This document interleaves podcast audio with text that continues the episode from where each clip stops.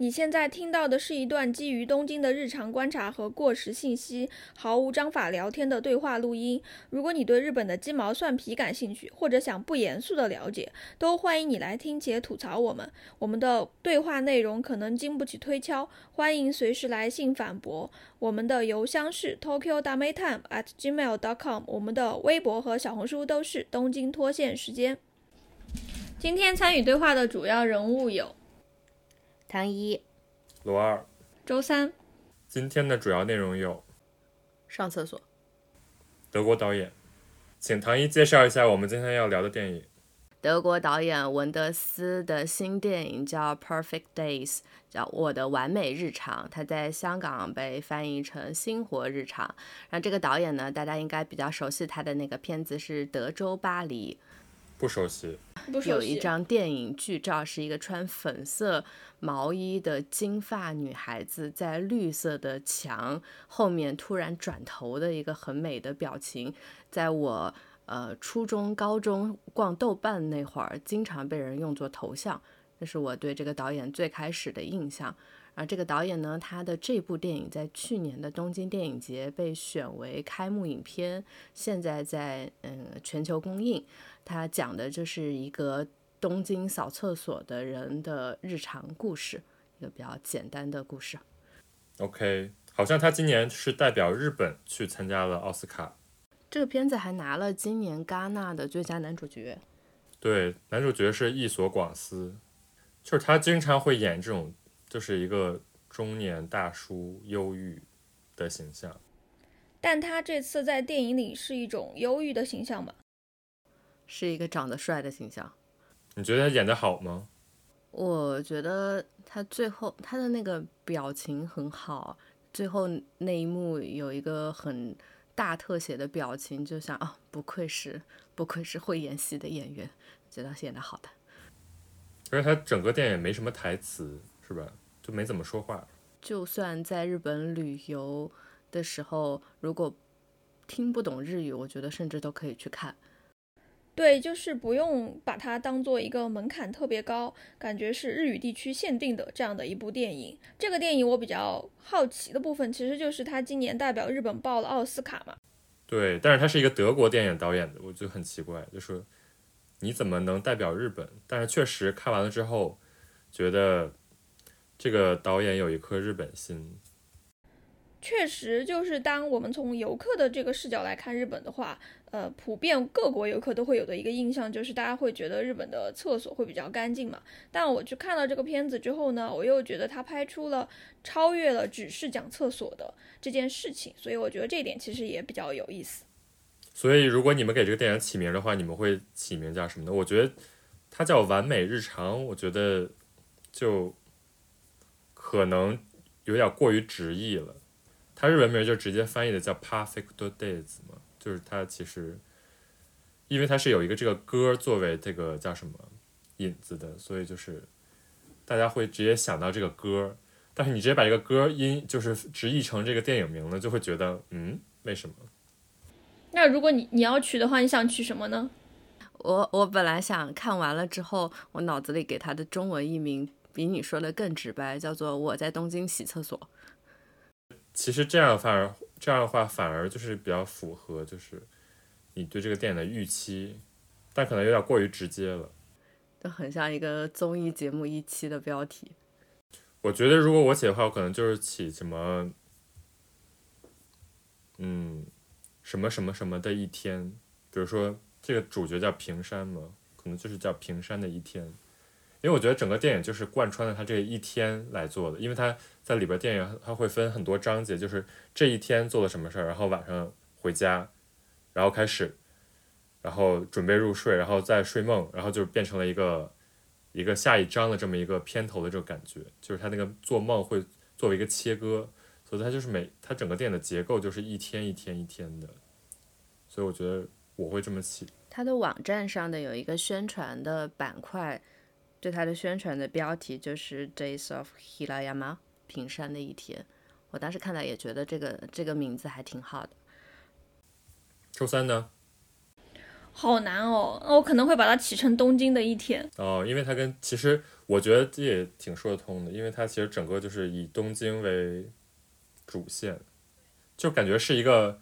外国人介绍东京的感觉。嗯，但其实我看之前，因为我看的比较晚嘛，然后我没有在它第一时间出映呃上映的时候我就去，所以那个时候我已经看到，就是已经有很多人对它有评价，然后我周围可能就会有人讲，就觉得这个是一个纯粹的白人，就是怎么讲呢，投射到日本的这种视角。然后大家会觉得这种所谓的凝视，现在不是很喜欢用这个词嘛？然后说这种凝视把这个片子搞得很差之类的。但我就觉得我看了之后就觉得还好，没有这么的夸张。就可能它中间确实会有一些特别符号化的部分，但它最后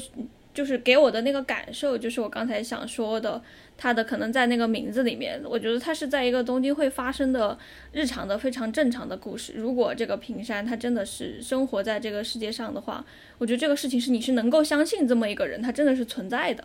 给我给了我这个感觉。嗯，我看网上还有人就是说管这个电影叫《跟着舅舅打扫东京公厕治好了我的精神内耗》。我还看到有个评论叫做什么老舅的故事。但其实就他说的这个，就你刚刚说他跟着就有打扫公厕这件事情嘛，可能在我看来哦，就我个人的感受，我觉得他他用这个厕所这个载体也好，或者他用别的东西也好，就是把这种东西用一种体力劳动，然后呢，你去怎么讲呢？在这种日常当中，就讲这些人怎么样平静的接受这个体力劳动这件事情。我感觉我在过去在东京生活的经验里面，周边就是真的会有这种人，大家就是喜欢这种。也不是喜欢，就是他就并不抵抗，并且习惯于这种单纯的，对，就是这种劳动。其实打扫卫生真的是可以治好精神内耗。是的，对，日本也很喜欢打扫嘛，像那个无印良品，他们之前出过一整系列的那个打扫特辑，它就就各各种扫各种大小的各种扫各种缝隙的东西，然后对对那个扫缝隙的东西还有各种的清洁剂。然后这个这个东西在这个电影里也出现了很多，就是他会，就是特别仔细的刻去刻画，就是他怎么去擦这个缝隙，怎么去擦那个缝隙，然后甚至怎么去擦卫洗力之类的。他没有把这些拍的挺脏的，我觉得也蛮好的，因为我就是特别惧怕这种东西。但是东京的厕所本来就是其实蛮干净的，当然可能也是打扫的频率比较高吧。那我们要不要先说一下这个电影是围绕着东京 Tokyo Toilet 这个项目？我觉得可以说一下。所以我们就是前半段可以讲这个项目，后半段来讲这个电影。如果就是不想听太多细节、电影细节的，不想被剧透的人，可以就不听后半段。嗯，就是只聊厕所这个东西。所以就这个电影，它本来是源自于文德斯自己说，是因为有一个。东京的公厕项目，然后这个主导公厕项目的财团找他去给这个公厕项目拍一个类似于宣传片的东西，然后最后这些东西延伸成了电影。嗯，对，所以其实他其实这个男主上来就是一个穿这个 uniform 的这一个镜头嘛，然后穿上之后，之后他背上大大写着 To Tokyo Toilet，然后立刻就感觉整个电影就变成了一个有点像命题作文一样的东西。你们不觉得吗？嗯，是，就是可能如果生活在东京的人都知道，就是有这么个项目。然后这个项目就是，呃，涩谷区政府吧，花了很多很多钱，找了一堆就是很有名的建筑师、设计师，在东京的各个公厕，呃，就是做这种改造项目，就是新建的厕所的项目。然后每一个厕所都非常非常 fancy。然后他甚至把这个打扫厕所这些人的这个。制服也是找那个 Nigo 这个人，就是一个日本潮潮牌设计师，做什么 Human Made 这个人去做这个制服的设计，所以就是我刚开始上来就我知道这是讲这个厕所，但是我没有想到他是这么露骨的讲这个厕所。对的，我在看他穿那个工作服的那一刻，我在心想这是什么工作服？logo 这么大，一定是个潮牌。然后回去一查。发现这是 Nigo 做的。如果大家忘记 Nigo 是谁，可以听我们节目的十三、十四期吧，我们讲讲过他，就是元素吧，被定义的美式形象。啊，曾经的年轻人，呃，曾经年轻人的元素也到了步入中年的那一刻。专门盘过一下它。我感觉就是怎么会有这么一个项目呢？应该就是涩谷去找到文德斯，让你拍一个这个，然后文德斯就是按照他自己喜欢的方式拍了。但是中间呢，应该是要有不少植入的，就是说这个地方你要拍一下这个地方，那个地方你要拍一下这个厕所的这个功能。我是觉得是有这么一个逻辑在的，就你可以感受到它里边有些镜头，就是感觉是故意在把这个厕所展示出来，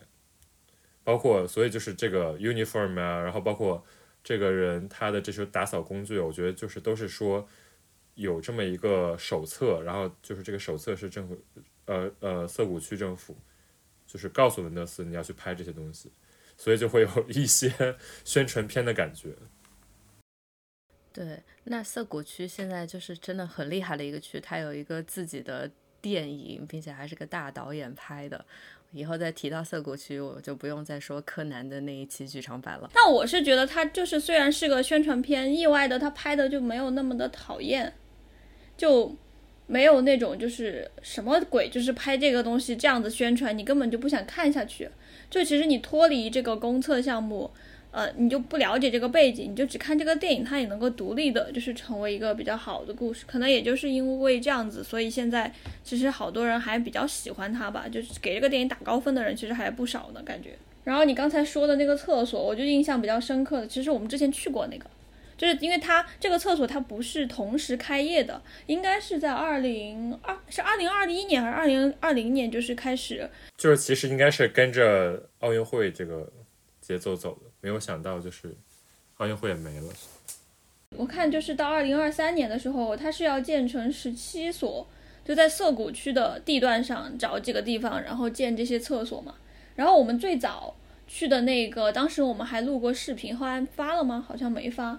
没发。建筑家设计的彩色的厕所，然后这个厕所它本身的特点是，你不不不从里面上锁的时候，它是透明的。然后你上锁了之后，它会变色，所以，我我们当时去的时候，唐一差点就没上锁。只是唐一是真的没上锁，他当时进去转了一圈嘛，然后，嗯，你说？对，就是当时你就罗二说唐一你去试试，然后我就去了，然后我关门，结果那个门是你要把它扣上之后，它才会。门的那个玻璃才充气变成一个看不到内外的一个雾雾化的一个玻璃，但是我没扣上，然后我以为它是一个单面玻璃，然后我就在厕所顺势就要上，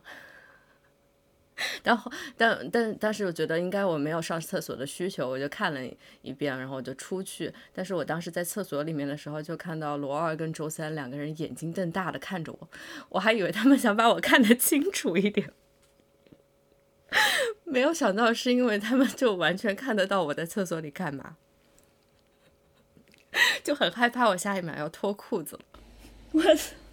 就是当时这个，其实你说的这个扣上才能锁的那个情景，当时就罗二刚才说他这个电影里面他就有这种介绍嘛，他就是有这么一个就专门讲，我觉得就是板猫在做这个厕所的时候，肯定这也就是他的一个点了。然后比较的特色，所以他就一定把它给加进去。所以就是刚才罗二说这个里面，他应该是有故意的那种宣传的，就是这种点啊之类的。我也比较同意，否则的话，这么一个细微的点，你就只是看一眼，就是你怎么知道这里面有这么多就是玄机呢？这个厕所应该是最网红的一个，因为它还是比较怎么说 drama 的一个感觉，就是你进去了之后，这个厕所立刻整个就变成一个。那种很安全的一个没有人看得见的地方，但它如果就是平常没有人在使用，那反而是一个，就是你知道这个厕所里没有人在就是鬼鬼祟祟的，我觉得也是一个比较好的一个 concept，就它是一个完全透明的一个空间。除了白茂这个厕所以外，还有很多别的建筑师，像是安藤忠雄、甄文彦、藤本壮介、伊东丰雄等等，而且他们还找了不是建筑师的人来做，比如说。呃，佐藤可士和，呃，片山正通，等等等等。哦，Nigo 也做了一个厕所。还有 Mark Newson 是做之前 iPod 设计的那个英国人。还有找了一些博报堂和电通的人来做，他们就是做广告的。然后电通的那个人做的那个厕所就是一个完全声控的，就是你从头到尾都不需要。按任何按钮，打开各种门把手什么的，就是一个比较未来感的一个设计。就那个长得像一片那个呃洗面奶的那个，长得像洗面奶，就是长得像一个就是一个白色的球形，就很像那个泡泡洗面奶挤出来的一块球，在在翻谷那个地方。就是它每个不同的这种人，他设计的这种厕所功能不是完全一样的。就比如说，我看这个片山正通他给惠比寿公园这边做的这个厕所，然后他的那个厕所就看起来就怎么讲呢？没有那么的夸张这个表面。然后他这个二零二三年开业了一个，就是东京大学生产技术研他们的人设计的。然后这个人就说，他这个厕所其实还可以用来做这种户外电影院。就可能因为生产技术研，它就是一个什么都做，就是像一个章鱼一样，什么都在搞的这样的一个地方。然后这个人他做的这个就会考虑到，可能厕所还会有一个多媒介的用途啊之类的。还有刚才你们说的那个电通的，就他没有说一定把这个东西都定义成你只能在这里上厕所，他还考虑了别的东西。我觉得就是这个项目比较就是比较有意思的一点嘛，现在看起来。那你们来评选一下最喜欢的和最讨厌的设计。因为我去过的实在太少了，我去过的里面，我喜欢的还是板茂那个很网红的，我讨厌的是安藤忠雄那个在涩谷神宫神宫通公园的。为什么讨厌安藤忠雄？首先，因为那个地方它本身人流特别多，所以它特别脏，这是我讨厌它的地方。第二个就是我个人不是很喜欢它这个厕所的。嗯，样子嘛，就是非常个个人个人的一个喜好。我是之前为了录这一期，然后路过涩涩谷的时候，专门还去再去上了一次。对，因为我第一次去，我就印象中这个厕所是上次罗二带我们转的里面最脏的一个。我此后再也没有去过。然后上上周的时候，我特地又去了一次，哇，比上次还脏。估计估计是那个游客太多了。我看网站上他们写一天要清扫三次。那个电影里面男主人公也是每天一直在扫厕所，我就以为他会很干净，但他还是，但他还是很脏。而且在那个空间里面，呃，他是把整个空间包在一个柱子里面的。你在那个柱子，呃，上面有一个 icon，然后你意识到这个 icon 其实是一个有点隐形的门。你把它打开之后，是一个非常脏的厕所。的时候就是觉得还是还是有那么点崩溃的。喜欢板帽的那个厕所的原因，大概是我喜欢这种 花花绿绿的颜色。年纪大了之后，喜欢这种像像彩灯一样的设计，并且它模糊那种空间感的这个点，是我比较喜欢的。那你呢？安藤忠雄那个确实是里边挺暗的，是吧？挺暗，挺挺冷的。它用的是那种深色和那个金属材质，然后就让我就不是很舒服。但是我感觉他就是想表达的是那种光影的感觉，因为这个电影也拍了，就是说这个男主在里边扫厕所的时候，外边就可以看到那个人影，就是反射进这个空间里头，所以就是你可以感受到，就是里边和外边的人是有一种。就是安藤忠雄最喜欢的那种，就是光影的对应的感觉，就是里边的人可能也不会觉得突然有一个人进来，就是他可能感受到一个影子先进来，他就是我觉得他应该是想表达这个。嗯，而且他的那个设计概念好像也是那种阴影下的，因为它的那个顶是一个大的伞形的那种结构嘛。确实，这个地方好像是比其他的厕所都要暗一些，因为其他的厕所它。尽量能放很多灯就放很多灯，或者说能露天就露天。只有它是放了一个巨大的屋顶在上面，就把这个地方整个就盖住。挺网红的还有一个是藤本壮介的那个，哦，白色的那个，纯白的。对，然后它整个那个厕所的厕所的门是就是敞开的，所以我觉得它这种就是怎么说，它给你一种很开放的感觉，就是你不会觉得这个厕所是一个阴暗的角落。然后它那个水池呢，就变成了一个完全平滑的曲线。然后你在这个水池洗手的感觉，也是一种你在跟这个街道发生关系时候的感觉。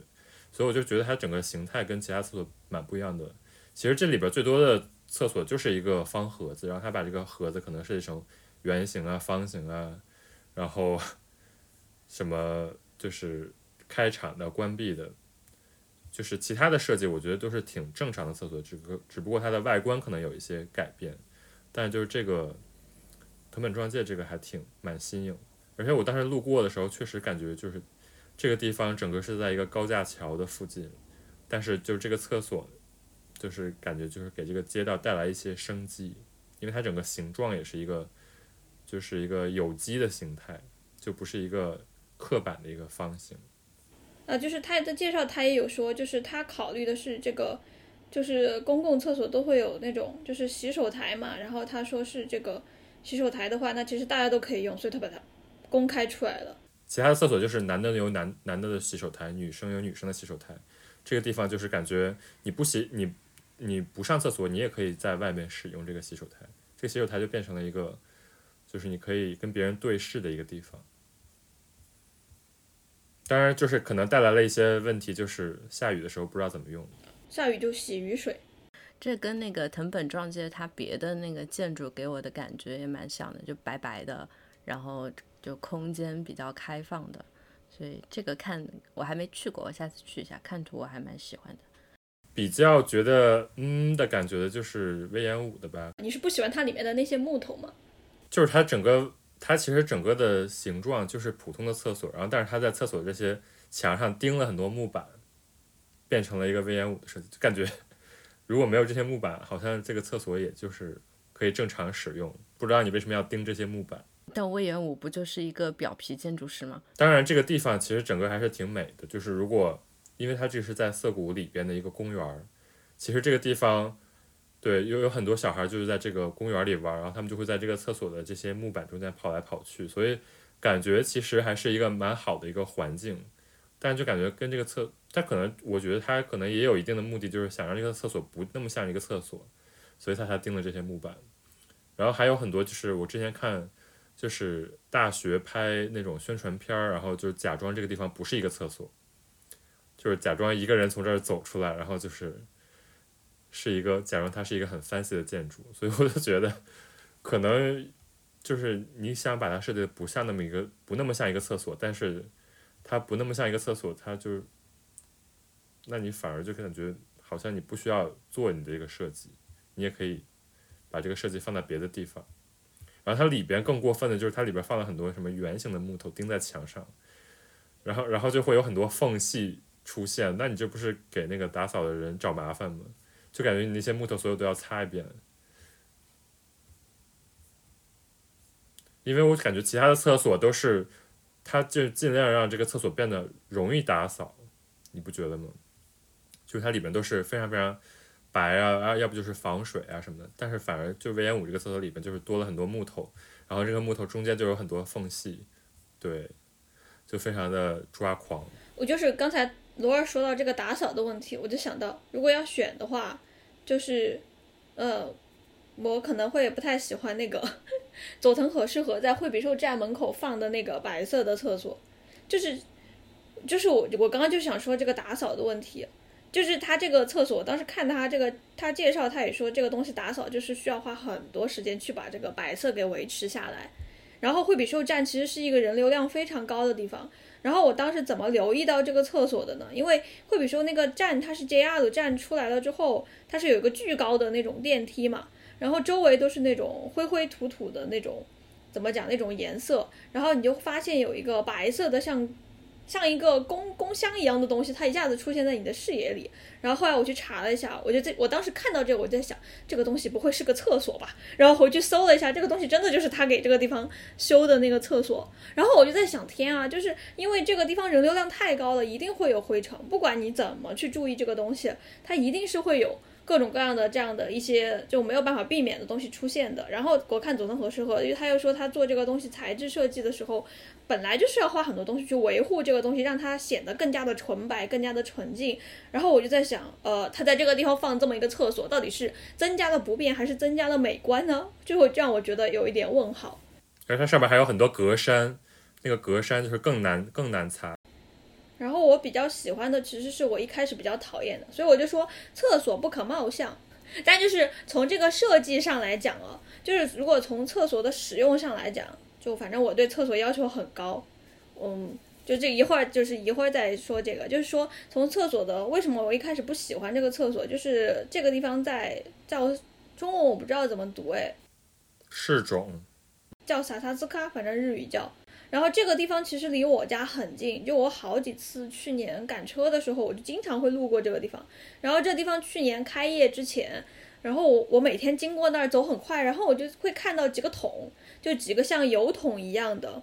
那种东西就立在那儿。然后我我同样就是经过了之后，我就在想，我这东西是干嘛的？为什么会在这地方有一个看起来像废弃物一样的地方？然后呢，后来就发现它是一个厕所，因为它后来要开业的时候，它就会在那边就打那个牌子，说什么这个东西要马上开业了，请大家不要使用，因为它给的那个桶的外观太有有就那种锈一样的东西嘛。然后我脑海中就脑补了说，呃，这个地方肯定就是脏兮兮的，然后又是这种废弃物，怎么会在高架桥上面放这种厕所？感觉都是三十年不翻修一次的。然后我当时就觉得什么东西。但后来发现，这个厕所其实是这次的这个厕所项目的一个专门设计的一个公众的 toilet，就是一个公众的厕所。然后其实它这种设计好像在厕厕所内部的那个便利度上面是跟别的刚才我们讲的其他的那些设计师的那种厕所比较起来，它好像在这种比如说对于老高龄者，然后还有就是对这种孕妇啊、小孩啊。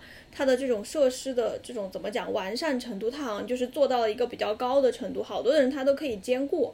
然后这个厕所里面，它是故意搞成这种颜色的。其实从这个角度上去讲的话，就它这个厕所的位置就是在一个高架，而且这个高架是不会拆的，它就是京王线下面，所以那地方一直都是那种空隆空隆，就是前面全都是那种电车在上面走，是一个非常工业化。就是工业程度感觉就非常高的那种地区，它这个地方放在这里，其实是跟当就是这个地方的景观，我觉得是完全融为一体，并没有让你觉得怎么突然有一个这么一个。厉害的厕所出来，然后让大家去打卡，它完全没有，它就是这么一个东西出来，然后融入到这个地方的景致，然后它又带有就这种比较高级的这样的一些设计，里面它还做了这种兔子一样的隔板，所以我倒是看了它的内里之后，觉得嗯，就是这个地方确实挺花心思的，就是会对这个厕所反而会印象比较深刻，然后它也不是什么特别可能大家都知道的这种建筑家设计，它也是一个建筑家做的，是一个女性建筑家做的，所以我觉得嗯。挺好的，就这个感觉。嗯，这个建筑师是小林纯子，我看网站上写他是一般社会法人，日本厕所协会会长，应该是很很懂很懂厕所的一个人。嗯，然后刚刚周三说的啊，他的主要作品是处就做过很多公共空间的厕所，比如说成田机场二号航站楼的厕所，小田急新宿西口的厕所。啊，金版的电铁的什么哪里的厕所之类的，然后刚刚周三说说的那个设施，就是这个呃 Tokyo Toilet 项目，它的有一个目标是让所有的人、所有的需求的人都可以用上厕所，然后它的整个厕所项目呢有十二种图标，对应了厕所的十二种算是功能吧。然后这一个厕所占了其中的十种，就包括呃普通的男性、女性厕所、残障人士可使用的厕所，呃以外呢，还有老年人可以使用的厕所、孕妇优先可以使用的厕所，还有可以给婴儿换尿布的位置，还有儿童可以上厕所的位置，还有那个人工肛门可以换洗的位置，还有婴儿的座椅和换衣服的台子。像人工肛门，我们以前无障碍那一期我也说过，是我在进入日本的萨，就是做导视设计的公司之后才知道啊，原来日本的大多数公共厕所的都会配备这个换洗人工肛门的地方。嗯，然后然后除了这，它有两个这个厕所没有涉及到的一个设施，是一个是呃可以抱抱婴儿的一个。优先的设备和一个可以照顾病人的病人可以躺上去的床，我我还有点震惊，因为我至今为止还没有画过这两个图标。我们接手的项目里面还没有可以给病人躺着的床和抱抱婴儿的抱在身上的那种那种 身体扩展设备。嗯，但是我就记得老板以前就说过，现在那个厕所的嗯越来越进化了，可能。我们现在画的图标已经不够了，以后的项目可能会画更多的图标，对应更多的设备。然后这次就在这个东京厕所的项目里面，哎，居然就看到了。不是说现在日本正正正在慢慢开始普及那个 unisex 的厕所，好像歌舞伎厅那个大楼里开了一个，然后被很多日本人骂。因为其实感觉这个概念还蛮新的吧，虽然它在美国可能已经就是变成了一个很正常的一个概念，但是可能在日本还是会有这种，就是你这个人到底怎么界定你是痴汉还是你就是一个女装大佬，就是你还是比较难区分的。一般的都会给你一个选择嘛，就是说有男有女，然后有一个 minano toilet，然后那个好像就是没根本没有这个选择，就全都是 unisex。那可能作为一个女性，在新宿还是会觉得有点吓人，因为新宿本来就比较的乱。如果在那里上厕所，你打开门，不知道会出现一个谁的时候。然后我们之前做项目，然后有厕所的时候，他们甚至都会觉得，就是洗手，男生跟女生在一起都会觉得有点奇怪。他们就觉得，如果你洗手的时候边上是一个偶桑，就是一个大叔的话，他们就觉得 kimochi wa。那还挺歧视的，说实话。所以我觉得，就是他们其实反而是有很多这种理念上的，就是考虑的比较周到的地方吧。然后刚才唐一说，他觉得安藤忠雄的厕所太脏了，就怎么讲呢？就是我个人啊，就是作为一个对厕所外面的厕所要求特别高的人来讲，我觉得所有的厕所对我来讲都挺脏的，就是有那种脏的。脏的概率百分之十和脏的概率百分之八十，所以你说安藤忠雄，我觉得他挺无辜的，因为他的那个厕所的那，我真的要为他辩护一下，他的那个厕所的位置在哪儿呢？在那个宫下公园下面，就是人最多的地方，基本上游客不仅多，对，而且人巨多，我觉得比刚才讲的可能会比说那个流量还要高。就是你，你从那儿你一定会看到，哎，然后它有一个架子立在那儿，就说这个是什么？当然不一定所有人都会去读啦，但是你看得到，呃，这个厕所好像跟别的地方不一样，而且它是一个大厕所，而且虽然它选了一个公园，那个公园就是除了这个厕所之外啥也没有，就停停车啊之类的，大家的抽烟圣地。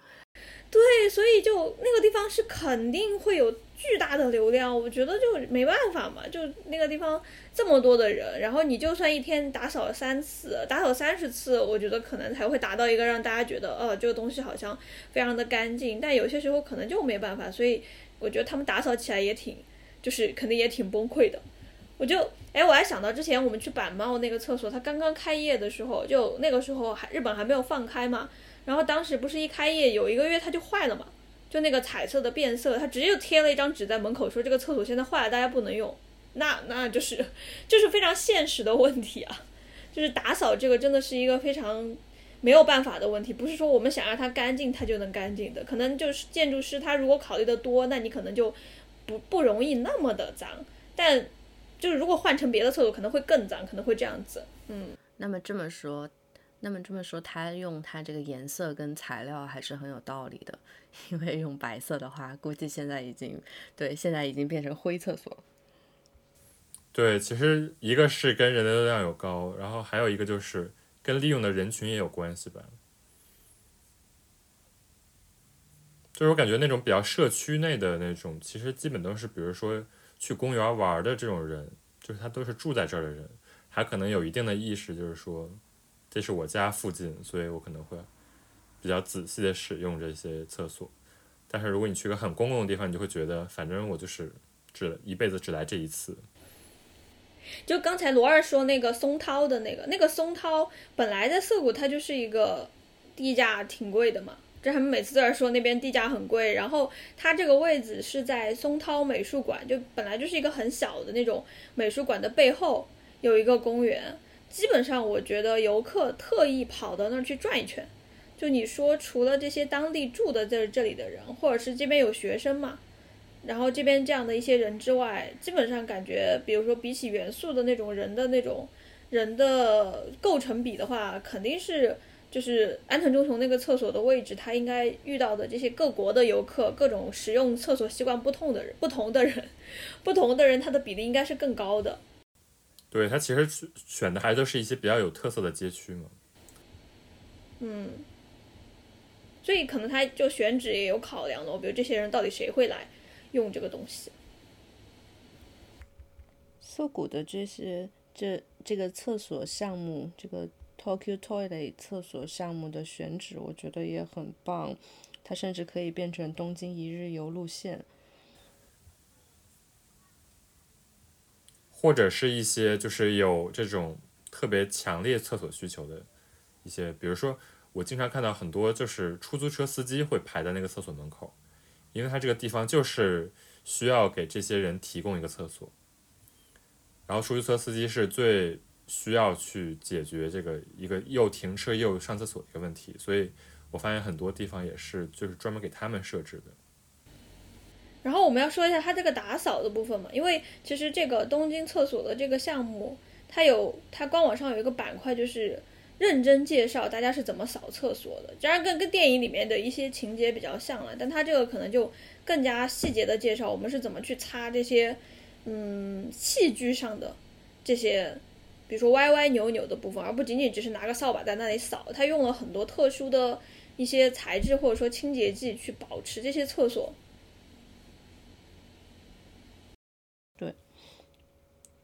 我在看电影的时候也很震惊，原来他洗厕所洗的那么干净。因为我上班的时候，我们是每天早上十点钟到，大家要集体做清洁的。我每次，对我们自己洗，就早上要浇花，要那个洗灶台，要洗那个呃那个叫什么咖啡机，然后拖地、扫地和洗厕所和洗那个洗手池。我每次分到那个洗厕所的时候，我就大概是拿那个呃它的清洁剂喷吧喷吧，然后拿刷子刷吧刷吧，然后刷完了之后再拿那个呃湿纸巾再把它的那个上面擦吧擦吧。把那个盖子擦吧擦吧之后，再喷一喷那个清洁剂，大概就花个三五分钟。但是我看电影里面他打扫的时候超认真，他会拿那个就是除去瓷砖上的污垢的一个专用的泡沫，然后把那个整个厕所的呃就下面马桶的部分的缝隙，就那个 人坐在那个马桶的那个位置。到马桶的往下凹的那个曲线，它中间有个缝，他会把那个缝也擦一擦。我就觉得哇，这个太这个太努力了，我完全无法想象。然后而且他要每天做三道，做三次。而它有一个专门的一个海绵，专门去擦那个未洗力出来的那根棒子，就觉得还挺神奇的。因为其实我个人觉得那块是最，就是我最不敢面对。那那个是不是只有日本才会有？我猜，但是你会觉得公共厕所那个地方，就是你连看都不想看。就是我在家里，我自己就是我，因为那个我发现跟厕所的功能是有关系的。就是我家的那个厕所，之前我就发现它有各种各样的那种设计，就比如说这个地方出水，那个地方出水，它不是简单的，直接就是一群水就下来了。所以我为了去打扫那些地方，我就在阿玛龙上面买对应的清洁的具。然后现在他们的这种清扫的器具哦，可能是普通人用的嘛，不是专业的，就已经能够做到，就是每个都是一次性的，而且单价压得很低。所以我就买了不同的一次性的，它清扫不同的地方。然后你刚才说的，它就是清扫这个，它要用那种东西，我全都有买，就是每个地方用哪种洗剂，哪个地方擦得更干净，哪个地方可以要放这样的一个。就是那种叫什么，他们有一个那种小零的扔下去的制药的，那那种自己转的那个，那个就是还不能经常用，要你要针对那个它的类别去用这个东西，然后你要控制时间这样子。我觉得根据它的厕所的功能来的呀，就这样子去做，所以我觉得他们应该比我做的更专业。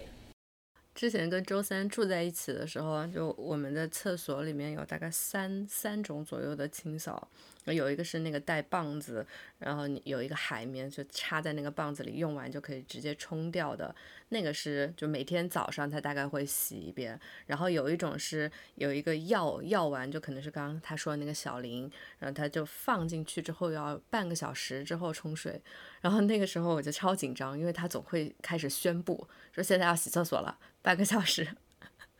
半个小时里面你不要用厕所。然后我又是一个。感觉自己膀胱有一点问题，控制力有点问题的人，他但凡跟我说你不能用厕所之后，我就疯狂想上厕所。笑死我！哎，但我跟你说，我不知道你们有没有感觉到，因为我这次回国我就感觉到，因为我这次回国就没有直接回家嘛，我就有一大概有一半个月的时间我一直在外面，所以就一直在那种处于整个都是在不停的住酒店，而且是在住各地的酒店，然后要么就是住那种民宿，反正就是这样子。总之没有住到自己家，然后我就发现了，就不管是那个酒店的价格高低，最让我觉得无语的就是他们的那个马桶，就那个便座。它的那个厚度其实不一样的，然后那个厚度可能就是越好一点的厕所，然后比如说像日本 TOTO 用的比较多的话，它的那个就是清扫，还有就是那个便座的那个厚度，它其实都会有一点它自己的那种 design 在里面。然后这种的话，可能你上厕所的时候你会觉得哎比较的好，它会让你它会改善你的舒适度。然后有一些就是非常简单的那种厕所，它那个马桶盖一放下去就砰，就是。就像一个塑料一样，然后你就把它放下去了。然后我想他们应该清扫的时候，就是因为这样的一个设计，可能也挺不便的。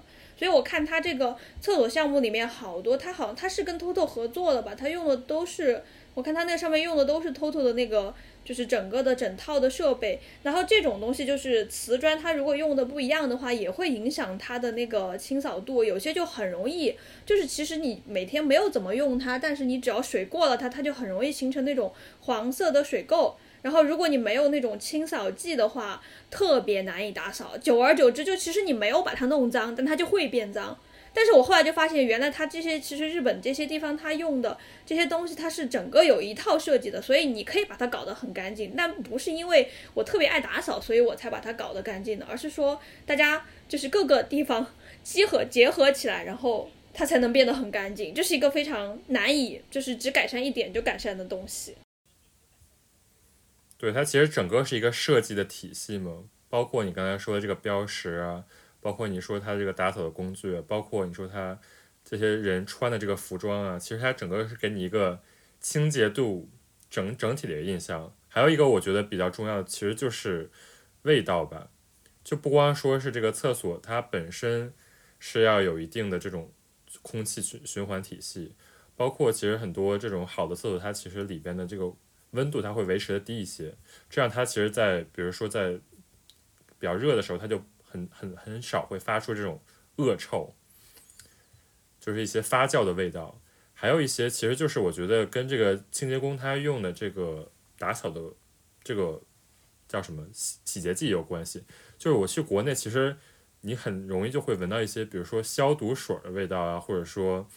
一些什么什么什么卫生球的味道，就是那些味道就是反而有一些奇怪的香精加在里边。也会让就是整个这个厕所的味道会变得一一变得难以解释，所以我觉得在厕所，它其实很多时候就是你不会感觉到有任何味道，但是反而这个其实是最干净的一种表现。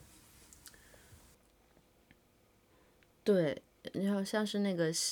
清洁剂。我现在还在犹豫，我到底要买什么样的味道，因为我试过好多那种加香精的，都觉得怪怪的，然后用那个无味道的消臭的，又觉得好像少了一点舒服的空间的味道，然后所以我现在还在选。我目前用的是无印良品，它新出了一个无花果限定的，有一点点甜的味道，但嗯，有有一点稍微甜过了一点点，但它味道还挺好闻的。推荐一下的的对啊，然后我刚刚 你说我还想到一个，我在准备这一期的时候，我看了一本书叫《居所中的火与水》，就讲厨房、浴室、厕所的历史的啊。厕所那一章，我觉得我读的时候我都能闻到味儿，就非常的痛苦。他讲历。呃，他讲那个历史上就是那种中世纪的贵族并排拉屎，然后的那个故事啊，然后还有那个屎就他那个房子厕所就直接在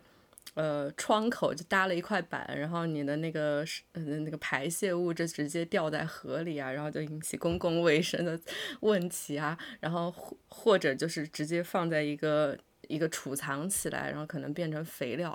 就我就就觉得啊，这本书真的是很可怕。就是你说的那种最原始的厕所，我以前就是对外面的厕所三挑四拣的时候，然后我就会觉得，我以前在国内的时候，我去藏区那些地方，他们厕所超级简陋，可能就是一个水泥地搭起来，然后就搭这种排泄物，它会直接就导向，就是他们的一些天然的地方。我觉得那种比这种人工修建、打扫不干净的厕所要干净很多。哎，对我对我来讲，对我敏感的神经来讲，我宁愿那种厕所，就是 我觉得这种更好一点，更加没有那么脏一点感觉。我觉得应该主要是那边人少吧。对，你不还说温度低吗？对，温度低也是一个，就是它不会让你有异味出现。可能藏区它那边就是，嗯，就是自动冷藏。嗯，我小时候住在那个重庆的农村里，然后我们的厕所是外公自己修的，就有一个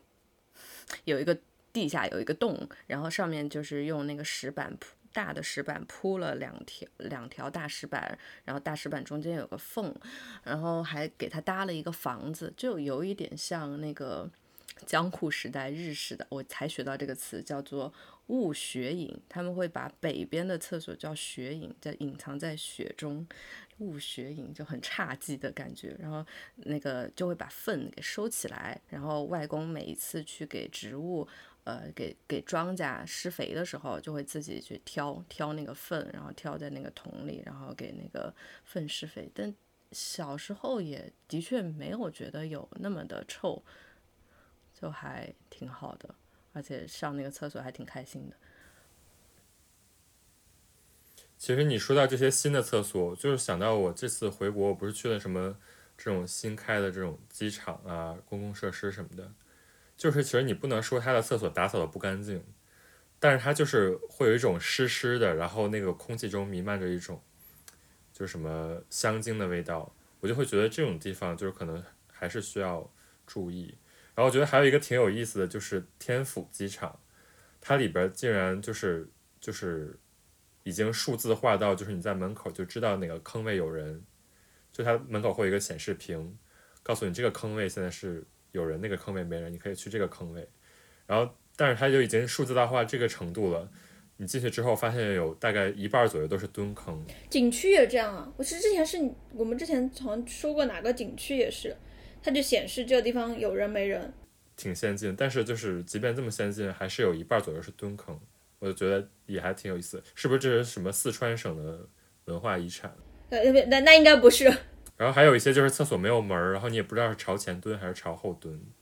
哇哇，太痛苦了！我一定要把这句话讲出来。我觉得我便秘到现在，就是因为我小学的时候那个厕所是那种连排厕所，它没有门。好痛苦，我很很害怕上那个厕所，所以我所有时候我就憋着，然后只有到那种比如说课间，如果大家去做广播体操，然后我有幸那一天逃过了广播体操，然后我就赶紧上厕所，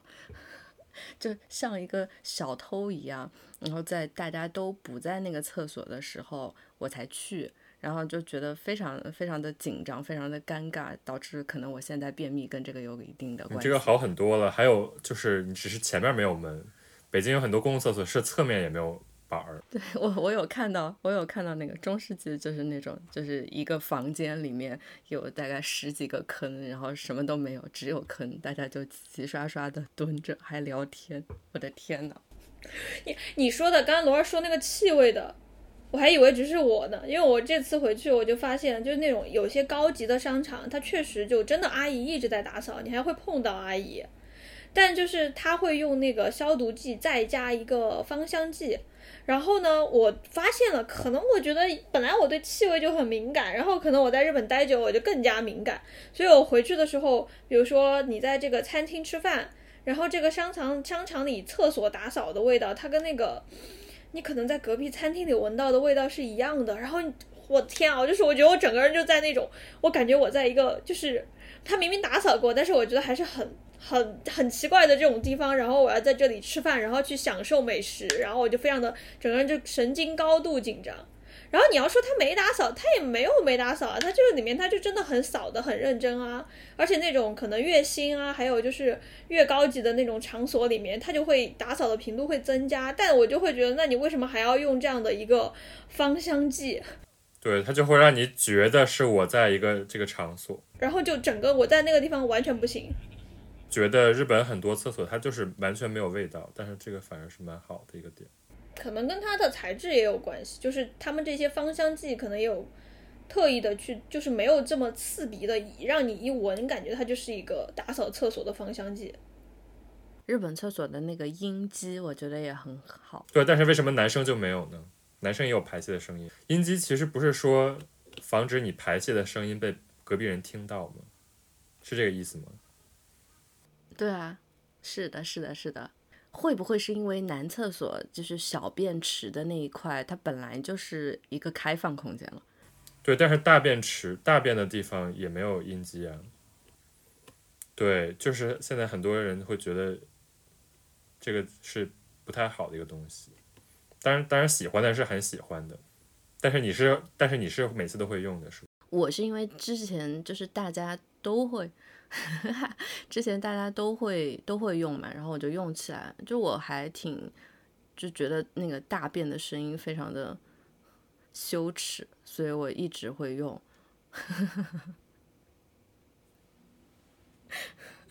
对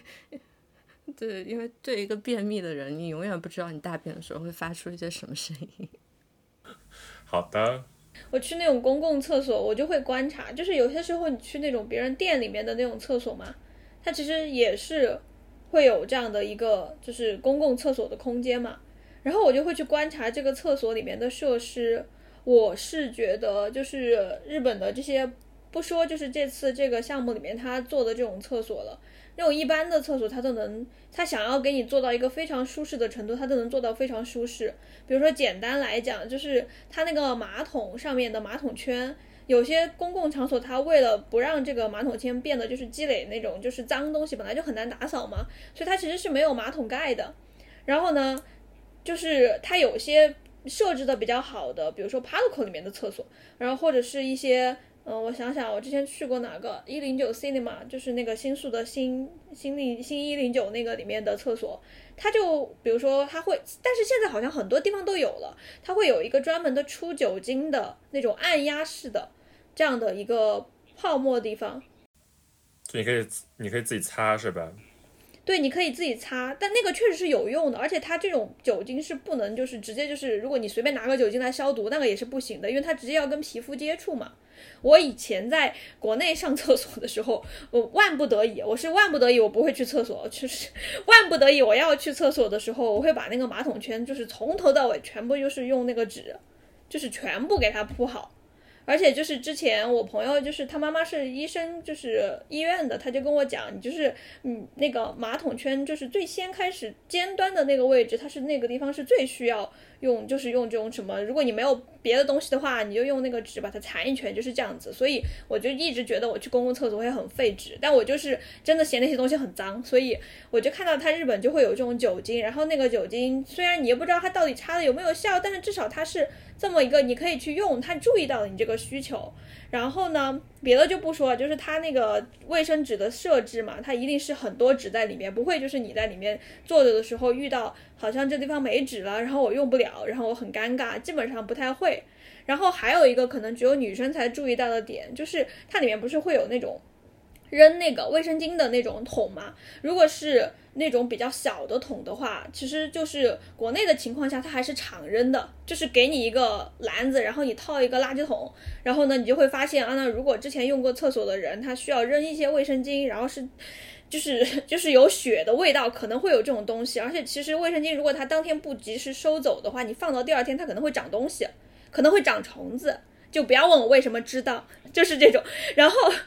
然后。日本是怎么样呢？日本其实当时还不是在外面的公共厕所，就我们学校里面。然后当时在学校里面，我们那个厕所就第一天，我发现那个厕所里没桶哎。然后就当时就好像跟教务，就是教务知道了这件事情之后，第二天他们就直接下单了一个什么那种电子的处理的，就是你只要人把这个东西卫生巾放到，就是在那个地方，它会感应出来一个就是接卫生巾的那种。盖子，然后你把这个卫生巾放进去，然后它整个的机器就给你处理到这个东西，它就帮你就是在这里面处理好，而且也没有别的味道。嗯，就密封起来了呗。嗯，可能里面还会做就是那种消臭处理吧，反正感觉那机器好多地方也在用，不是只有我们学校里面会买这种东西。然后整个就是环境会保持的非常的，让你觉得没有在这里面有一种我在脏东西里面上上厕所的感觉。而且我不知道你们留意到没有，它马桶后面那个它的那个墙那个地方，他们很多时候会修一个，就是你可以放东西，东西可以放上去，不知道是故意的还是怎么样。然后东西会放比较多，大家可以把东西放后面，而不只是堆在前面的那个墙壁上。我觉得这些都都都让我觉得厕所的舒适度其实是很高的。包括有挂衣服的，有挂伞的呀，然后有放包的呀，放手机的呀，很多。我最近开始用专门的那个，就是放那种女性生理用品的那个塑料袋了。它是一个黑色的那种塑料袋，然后呃，就感觉的确是比白色的看起来心情舒适很多。我刚刚福至心灵，想起来为什么我那个上那种那个没有没有门的厕所会便秘了，因为。好像是那个肠胃是一个情绪器官，就在你情绪比较紧张的时候，然后你就会容易便秘啊，然后或者肠胃不舒服呀，然后所以说有可能就是动物特性嘛。动物就是你动物在紧张的时候，它就是不会停下来的，否则你就会被吃掉。所以它们都是在完全放松下来才能才能大便，因为大便的时候你就是要放松对周围的警惕。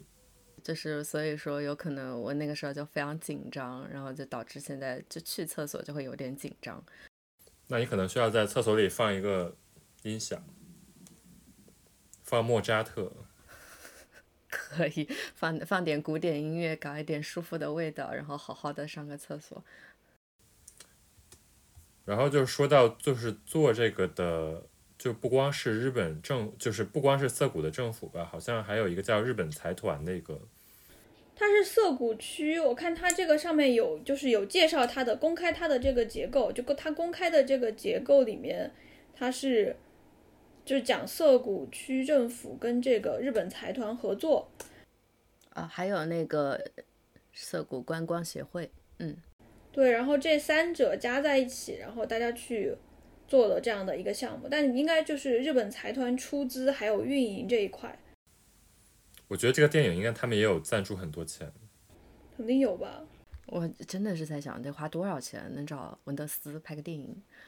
但也有可能文德斯觉得这事儿比较的就是有意思，因为文德斯去年不也在那个东京国影国际电影节，他是主评审嘛，他是那个就是最上面的那一个。然后东京国际电影节去年我看。跟他跟这次跟文德斯一起做剧本的，还有就是参与他电影的，像田中敏，当时那个我们的群友还推荐去看他们的特别的这样的一个拍的一个特别的一个影片，当时在那个电影节上，就是他出现的频率还挺高的，所以你很难讲这个里面他是不是一定花这么多钱把这个人请来，然后你给我拍，就这种嘛，我觉得也不一定，但你能看得到花钱的地方肯定是，我觉得修建这个东西它可能只是前期的。你修建可以用一个巧言令色的东西去打动这个建筑家，他帮你设计一个，然后建筑家也什么都拿到了。但这个后期的维护上，他这个花钱肯定就是肉眼可见的。这个东西就是怎么样，你都用花言巧语不可能把这个东西给做下来。然后他又清扫的，就是真的非常的辛苦嘛，是这种感觉。然后我看，我就通借这一次录音准备，然后稍微了解了一下日本财团。这个因为它的 logo 我印象很深，之前看那个佐藤可士和的作品集里面就有日本财团的 logo，是一个笑脸，呃，两两个手高举在就往上高举的一个笑脸，然后上面写着日本财团。我以前不知道日本财团是什么的时候，就心想啊，这是什么财团？logo 这么好笑？好笑吗？对啊，就是一个，我以为是那种财阀。财团怎么会做一个那么 NGO 感觉的一个 logo？没想到真的是一个 NGO。然后呢，这个呃 N 嗯这个日本财团它是从一九六一年就成立的，最开始是叫日本海洋什么什么名字，是在五十周年的时候才重新改名为日本财团，找的佐藤可士和设计的。啊，他们在最开始成立的时候是做跟海洋、跟船舶事业相关的相关的工作，所以它现在 logo 还有一个海洋板块，就是一个蓝色的海洋海洋板块，然后专门还是做海洋的。但他们除了海洋以外，还关注各种各样的议题，就除了日本的，还有国际上的议题。我去翻了翻他们 Instagram，Instagram 做的很好，每一次的那种议题都找了插画师画一些很简单易懂的插画，然后我就看到议题居然还有转账诈骗受害者，嗯，就是如何保护他们，给他们一些资金支持。因为转账诈骗是每次去银行取钱都会听到的，就不要转钱给不认识的陌生人。他们还有关注的议题有，呃，怀孕的无家可归的女性的议题，然后还有关注那个同性的 couple 如何那个住房贷款的议题，还有十七到十九岁高中生性教育的议题，还有那个。之前还跟优衣库的上层的那个公司迅销合作，去年搞了一个捡垃圾世界杯，大家一起比谁捡的垃圾又种类又多，然后数量又多之类的，觉得还挺，就真的做了不少的事儿，然后关注这种非常在地的议题。对，但是他而且我觉得他比较厉害的是，他知道跟什么人合作可以把这个效应最大化，所以我觉得。这次跟这个文德斯合作，甚至都可以打打进奥斯卡，就是拿到戛纳。我觉得就是相当于是一个，我觉得对于他们来说，可能也没有想到就是有这么大的一个效应。因为我觉得文德斯跟这个电影，就是跟这个项目合作的话，它其实不光是把这个厕所，或者说在就是日本的这些卫生方面就讲的很。就是相当于用一个很自然的方式表达出来吧，同时把一个就这种普通清洁工的他的这种生活，我觉得讲出来了之后，也完全没有任何的违和感，你不会觉得这个人是一个虚假的人，反而会觉得这样的人在东京可能有非常非常多。哎，我想补充一句，就是刚才唐一说这个日本财团，他他做的这个，我看他甚至还有支援，就是呃一种就是古代的那种。不公，他说是原则上不会对外公开的这些建筑，然后他们把它改造成就是住宿的地方。然后其中有一个项目是他跟他只做了两个，其中有一个就是京都的南禅寺。然后南禅寺他说是一般不会对外公开的。然后这个园子里面他们把它改成了一个住宿，然后如果是外国人，大家就可以去住，还可以体验什么日本文化之类的。然后我觉得还挺有意思的，就是虽然给你提供非常坐禅的那种体验。但我第一次知道，哎，他还会做这种东西，但应该是很早的了，几年，一八年的时候的一个这种项目了。嗯，我看到他近几年还有搞那种艺术相关的项目，然后找一些，这可能是我还没我没仔细看，可能是那种类似于赈灾艺术的。嗯，可能就真的是比较广泛吧。所以我们要说回那个电影里面的。行，那我们就进入说到电影这个阶段，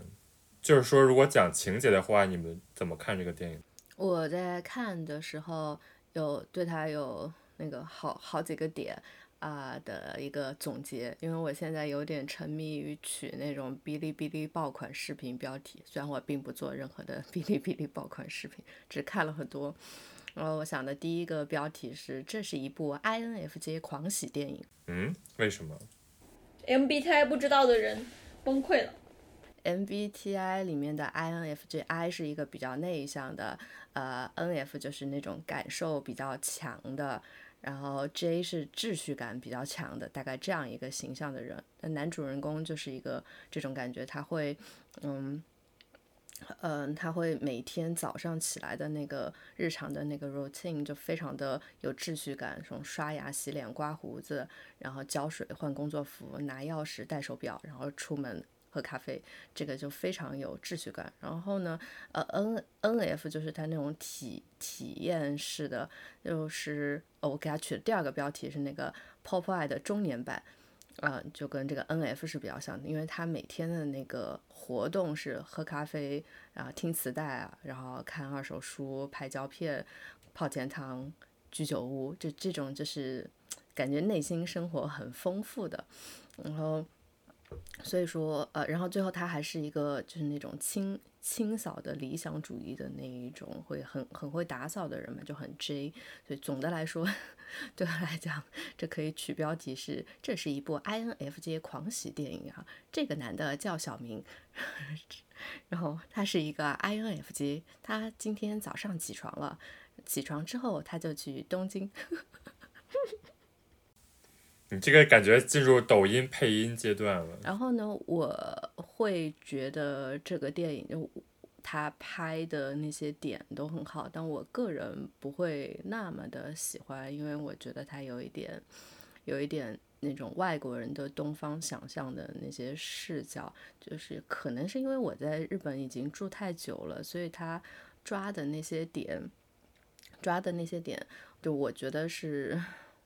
很正常的，但是对挺普的，但是我我觉得他想要表现出来的是那种哇，这就是日本，大家快看，日本真的很棒，就是会有一点点，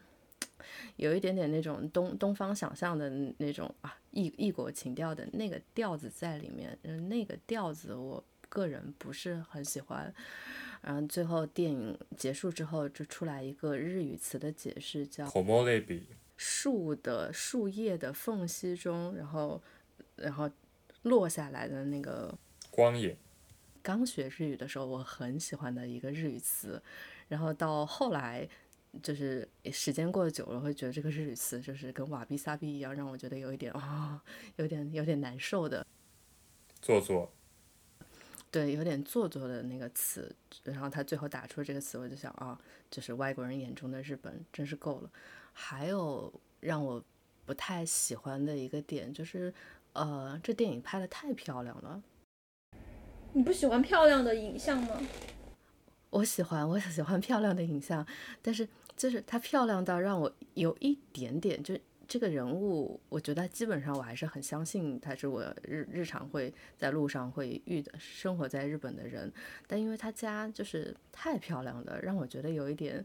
有点奇怪，假，嗯，有点假，因为他他家里面，呃，是一个合适的空间，很像东京风格里面三十年前都筑响一拍的那样的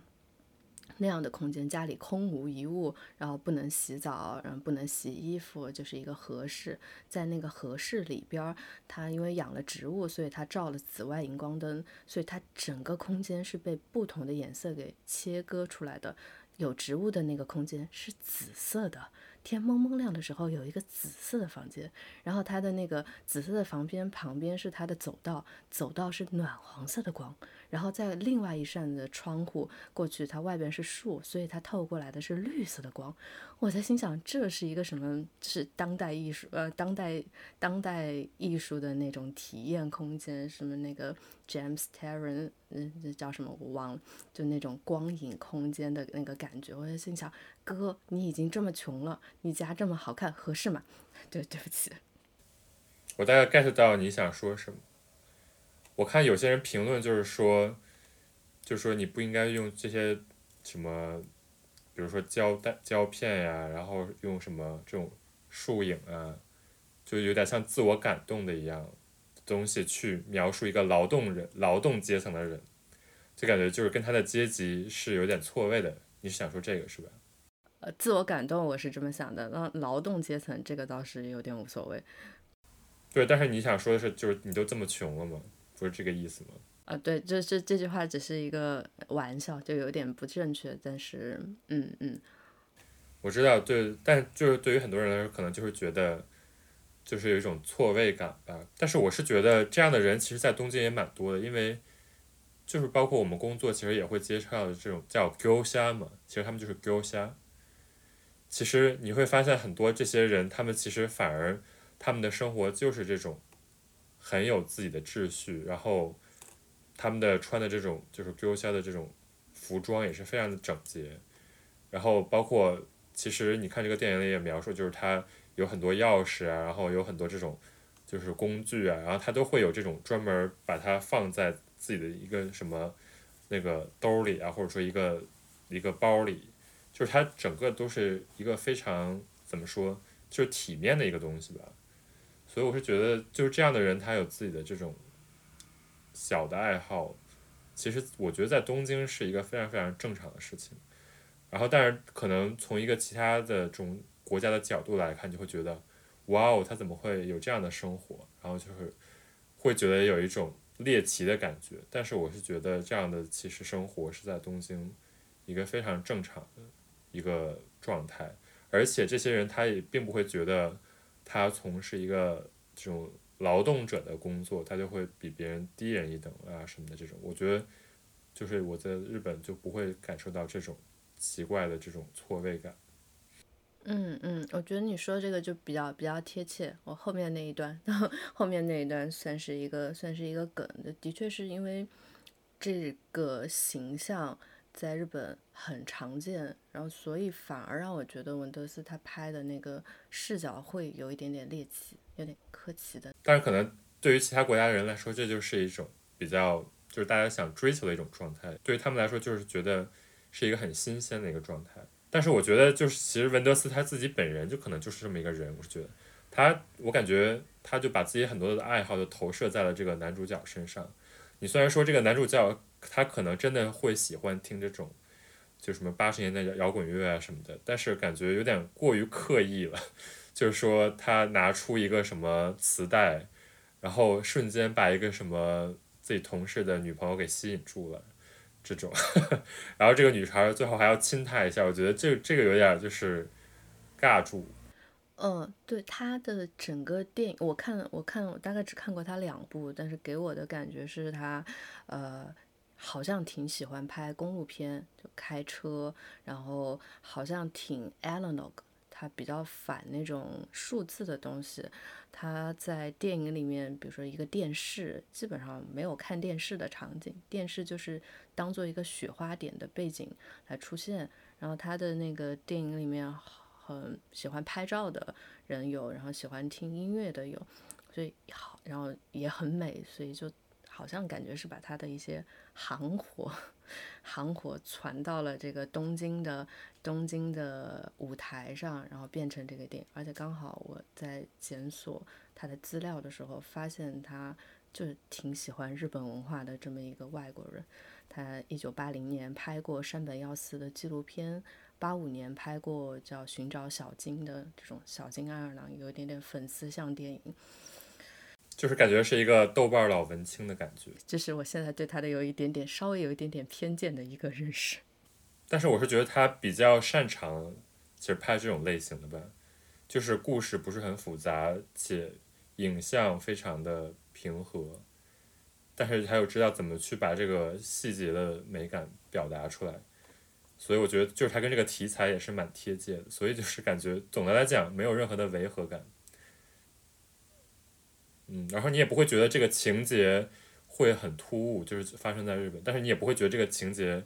就是有多么 drama，就是它总的来讲就是并不是一个以情节为导向的一个电影。我刚才是觉得，就是你刚刚说的他的那个，我看到那些评论嘛，然后其实我反而觉得这就是就你们俩刚才讲的那东西，可能反而是这个电影第一个让我觉得对我来说让我觉得有点感动的地方。就第一点，我觉得他在这里面展现的就是这些主人公，不管是不是这个男主，他还有一些其他的人嘛，然后大家都会有一点自己的爱好，然后这个爱好可能是他很喜欢一些书、一些唱片、一些音乐，然后或者是他自己有这样的一个对世界的这样的一个好奇点，那这些东西它其实都没有以一种，反而是他没有以这种阶级化的形式去呈现。就什么叫做阶级化的形式呢？我觉得就有点像是，比如说我就是假设是，我想说的可能就是，比如说这个人他是一个喜欢八十年代音乐的人，然后他是一个非常专业的人，然后你在电影里面看到这个人他的地位就是那种在社会里面是非常的高级，或者是他的收入一定是到了哪个点。就在这种情况上，比如说我们就会觉得说，那只有你到了你的这样的整个的人生的层次到了这个点，你好像才能跟这个爱好发生联系。但是在可能在反过来说，在文德斯的这个电影里面，他其实并没有把这种爱好安插在这个里面的那种，就是他这个里面其实也有出现比较相对来说钱财上比较厉害的人嘛。但他并没有说来你也有会有这样的一个爱好，他反而就是大家都是平等的在这个城城市里面生活的，可能就是普通人，甚至就是最普通最普通，每天需要不停的用这个劳动去换取收入的这些人，但他可能自己都会有自己的打动自己的一个爱好的点。我觉得这也是刚才罗儿说的，就这种人，他其实在东京是非常的常见的。你刚刚说的时候，我就想到，就是像业者这种。这种业者他其实可能会有很多的这样的一个指向。文德斯他电影里讲的是一个清洁工，那是因为他的厕所项目嘛。那我以前在工作里面就我会接触到很多，比如说他是一个司机，他就是一个司机，他每天的工作就是我今天把这个货运到那儿，然后把这个货运到那里，或者我就是一个搬东西的。然后那种搬东西的，就你知道他做的那种体力活的那种程度，可能会做到说我要去一个公寓搬出一个东西，我要先。从趴在这个地上，把这个公寓的地，然后给它贴到一个，就是你走在上面，基本上你过来的这个脚，就是太重的话，不会对这个地看起来有所损伤那个地步，就是一个非常非常体力活的这种工种嘛，在东京其实都有。但这些人，我跟他们接触的时候，就大家都就是。自己是有自己生活爱好的人，他可能是很喜欢这样的一个听听演出，他跟我们一样很喜欢去看一些，就是诶，他觉得这个建筑家很不错，他可能不是说我就专门搞这个，但是我就是喜欢。然后这种人他其实，在东京就太多样了，就大家就一起去生活。然后我觉得文德斯就拍出了我在这边体验到的东西。然后我刚才看到，就是可能有一个评论，就说他说啊，那这些男主的爱好呢，可能就构成了他的这样的一种秩序。然后可能这个人他觉得说这样的一种嗯秩序，他可能劳作的越多，他就越被消耗。可是可能在我过去接触到的经验里面，可能日本这个社会比较奇特吧。就我真的是认识有人他自己，比如说他是一个落语的那种，他对落语非常懂，落语就是日本的一种传统的艺术形式嘛。然后他非常非常懂。但他日常的爱好是什么呢？他可能就在那个阿玛总里面去包那个包那个纸箱，因为他觉得纸箱对他来说这种单纯平均，然后又稳定的这种有秩序的劳作，对他的生活来讲是一种构建节奏感的方式。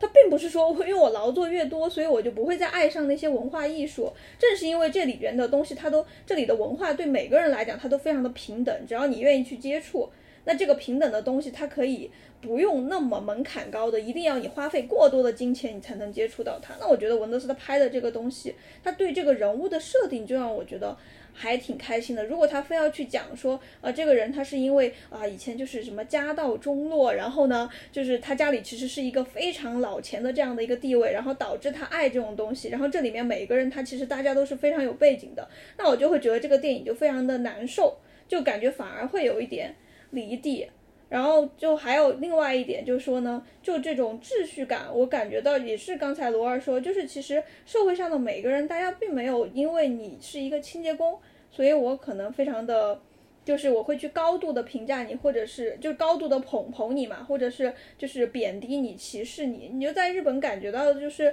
他在这个社不仅是在社会当中，还有他其实电影里面也表现了，就大家电影里面可能会有那种普通人，然后跟这个清洁工他有一些互动的这种情节，大家都是那种非常的正常的，就是哦，我就是就是你作为一个人，比如说这里做什么事儿，而不会说，哎，你今天穿了一个很明显的这种清洁工的服装，然后你肯定就是。很脏的那种人，然后我表面上就是不要跟这种人接触，或者是你怎么会这么低贱，一天到晚在做这样的一些工作，他就完全没有。而这个不是他的一个营造，就你在社会里面，你经常都能感觉到同样的一点。所以我觉得这种东西它就构成了，就这个社会里面这种建筑啊，还有人的这种基本的这种观念共有的这种观念。然后呢，他这种作风隐性的跟显性的东西在一起，然后他就构成了这种日本社会特有的这种秩序感。他就真的不是说只是因为在日本才成立的，而是因为这里面住在这里的人，大家都有这种分寸感跟边界感。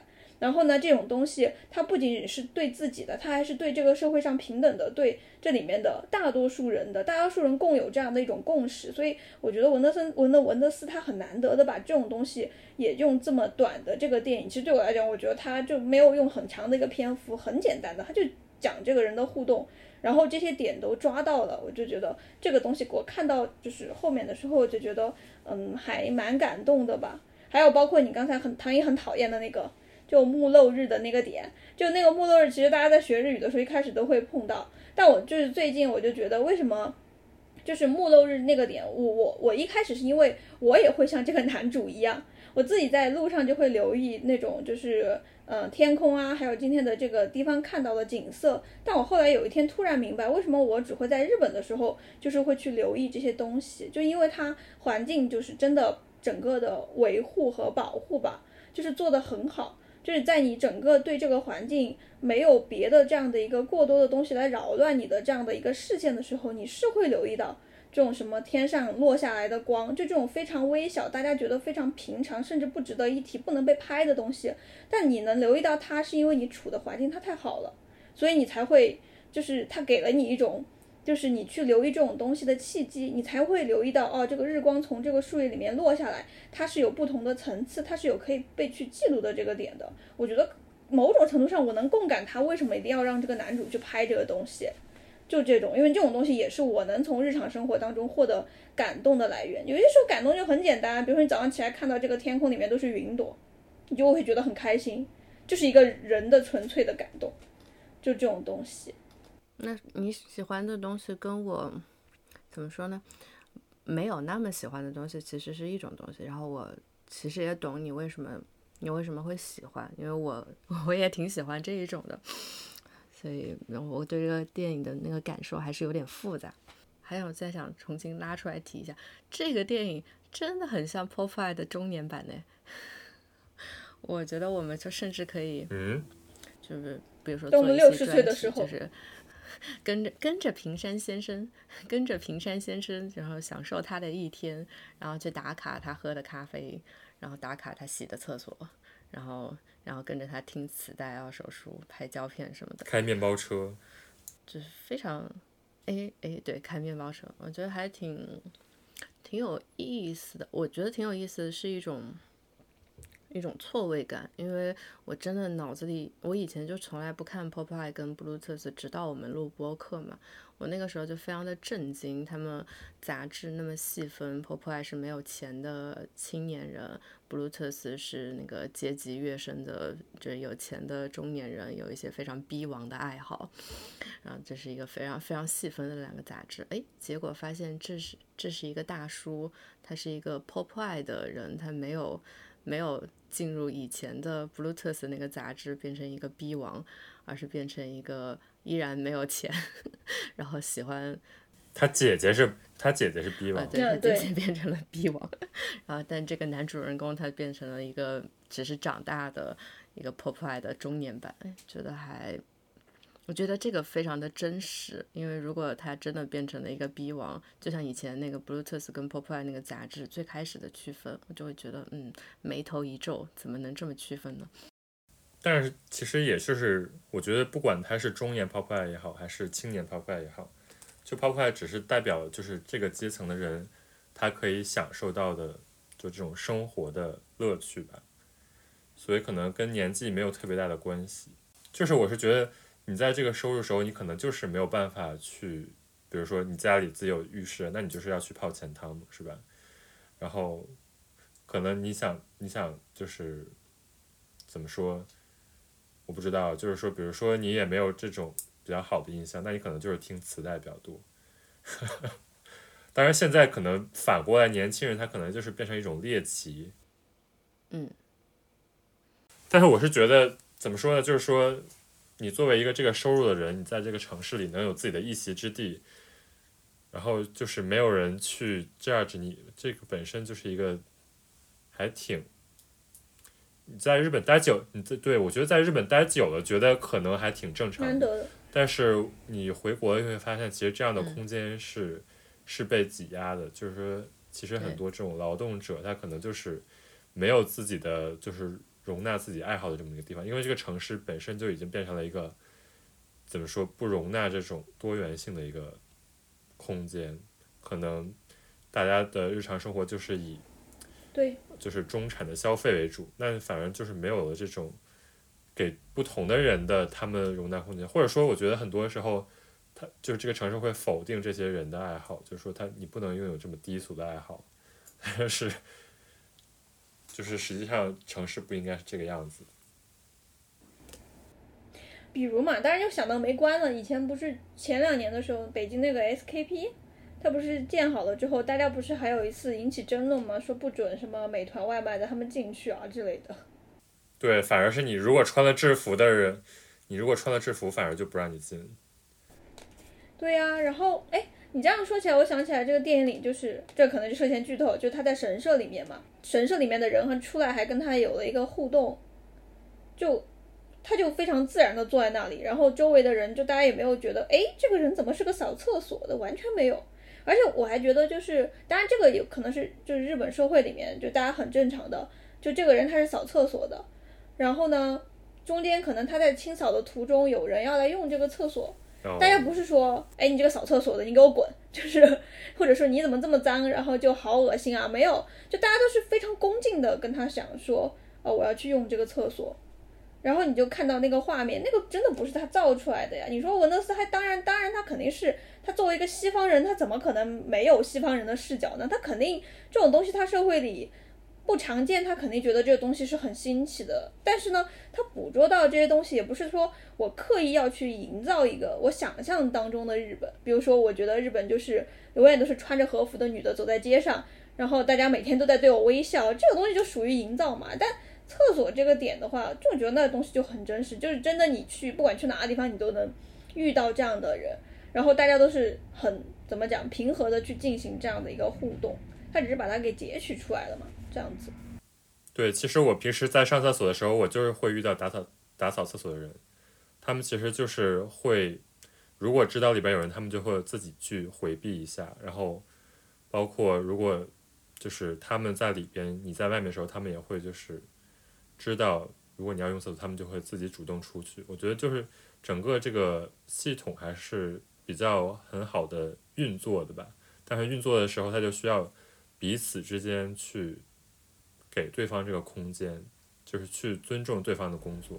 所以我这次我不是之前回了一次国嘛，然后我可能我觉得是因为我在日本待太久了，就是大概有三四年时间没有办法回去嘛，所以我就一直被封闭在这个环境里，然后我也没有去别的地方。我这次回去之后，我的那个感受就很明显，因为我当时在就以前还在就是一年可能两三次会回国，三四次会回国的时候，感受没有那么明显。当时对日本的理解也没有现在这么的多，当时就是觉得，那比如说，如果我想要一个现代的都市，它达到一个比较嗯怎么讲，嗯这种比较美丽优雅的运转，那只要就是这个里面。比如说一个极端的做法，可能是这里面的建筑它全都是新的，然后呢，我们只要就是在各个方面能够注意，比如说简单的来讲，它卫生上它就是像商场里面一直有人去打扫，然后呢，然后呢，大家都是一个高素质，不去破坏这种秩序的这样的一种呃生活的话，那肯定这个都市它肯定跟日本的东京啊这些地方呢，它其实不会差太远。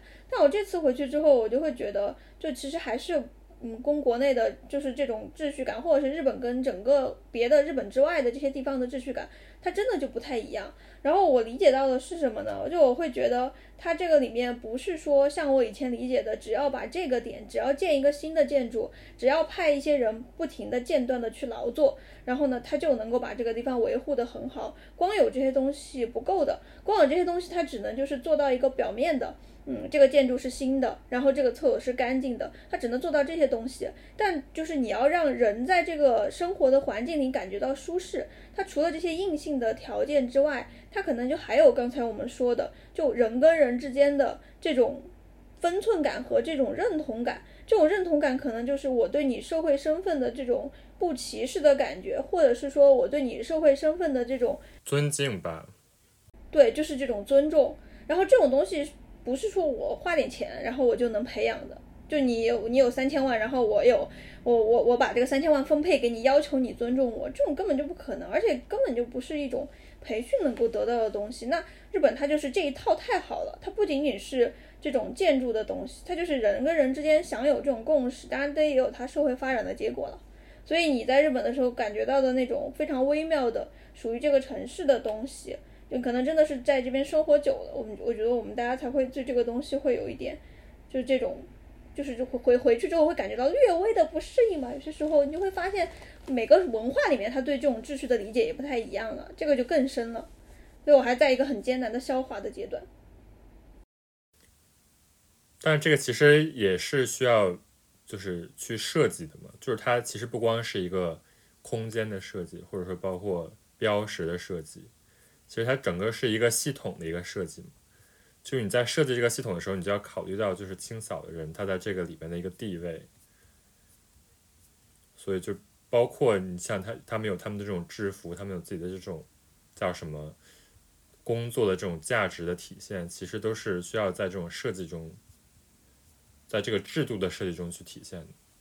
所以这个日本财团他会，就是不光是找了一堆建筑师去设计这个厕所，